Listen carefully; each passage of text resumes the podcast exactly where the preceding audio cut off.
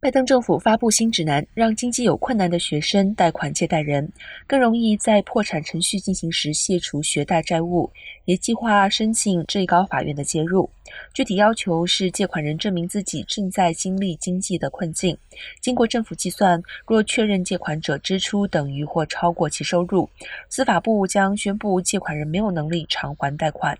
司法部还评估借款人目前无力支付的情况是否会在未来持续，并考虑退休年龄、残疾、长期失业或借贷人是否未完成学位等多重因素。拜登政府八月推出大规模减免学贷债务的计划，已被两个联邦法院否决。